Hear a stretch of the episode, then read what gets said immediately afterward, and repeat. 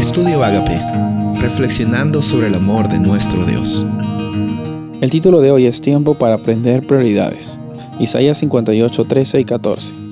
Si retrajeres del día de reposo tu pie de hacer tu voluntad en mi día santo, y lo llamares delicia, santo, glorioso de Jehová y lo venerares, no andando en tus propios caminos, ni buscando tu voluntad, ni hablando tus propias palabras, entonces te deleitarás en Jehová, y yo te haré subir sobre las alturas de la tierra, y te haré comer la heredad de Jacob tu padre, porque la boca de Jehová lo ha hablado.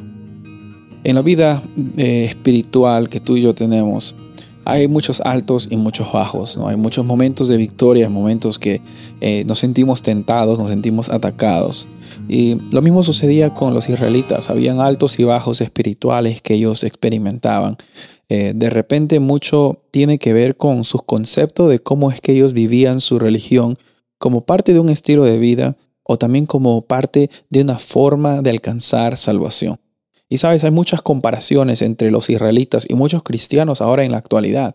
Muchos israelitas pensaban que por el hecho de seguir las tradiciones, las fiestas, incluido el sábado, ellos ya automáticamente eran considerados mayores, más importantes, más salvos, eh, mejores que otras personas.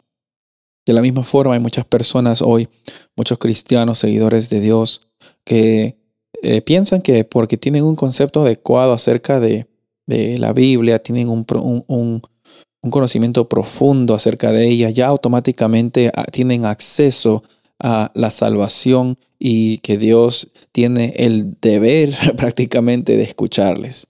En el capítulo 58 de Isaías vemos de que Isaías está mostrando el contexto de un verdadero ayuno. El verdadero ayuno no consiste en solamente cumplir con las letras de la ley, sino con el espíritu detrás de ella, con el principio que realmente importa. Como Jesús estaba atacando a los fariseos que, que pesaban y medían las cosas pequeñas y las cosas grandes era como si fuera una coladera, pasaba, pasaba una coladera grande que no filtraba bien, que dejaban pasar unas cosas grandes y las cosas pequeñas eran muy minuciosos. De la misma forma nosotros a veces olvidamos el foco de lo que realmente consiste tener prioridades adecuadas. La Biblia nos dice que tenemos que buscar en primer lugar el reino de Dios y su justicia, y todo lo demás va a venir por añadidura. Pero a veces hacemos lo contrario. Primero buscamos todas las añadiduras y después nos damos cuenta que pues tenemos que añadir a Dios de alguna forma y ponemos a Dios en el lugar que sobra en nuestras vidas y en nuestras prioridades.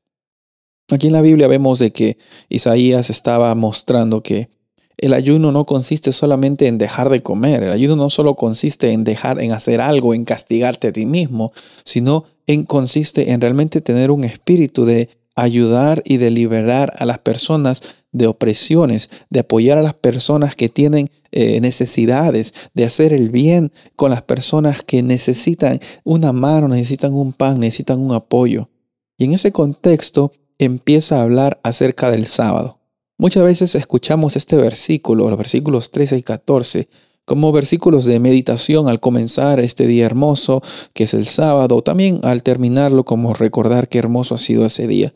Pero nos olvidamos que el contexto es que las prioridades tienen que estar en su lugar. El contexto tiene que ver con el ayuno que va más allá de cumplir con las palabras.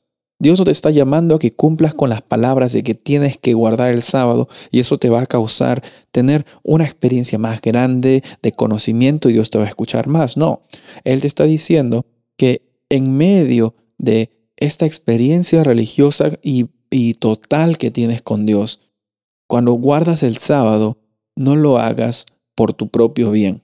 No lo hagas para que tú pienses que eres mejor que los demás. No lo hagas para que tú trates de mostrar cuán religioso eres, sino que por medio de este eh, sábado, en, en un contexto adecuado, Dios puede actuar de una forma grande en tu vida y Él puede dar una bendición grande en tu vida, pero no para que seas mejor que los demás, sino para que seas bendecido y seas de bendición a los que están alrededor tuyo. Ese es el desafío de hoy. Prioriza, pon Dios a Dios siempre en el primer lugar y Él va a siempre también bendecirte en todos tus altos y los bajos. Soy el pastor Rubén Casabona y deseo que tengas un día bendecido.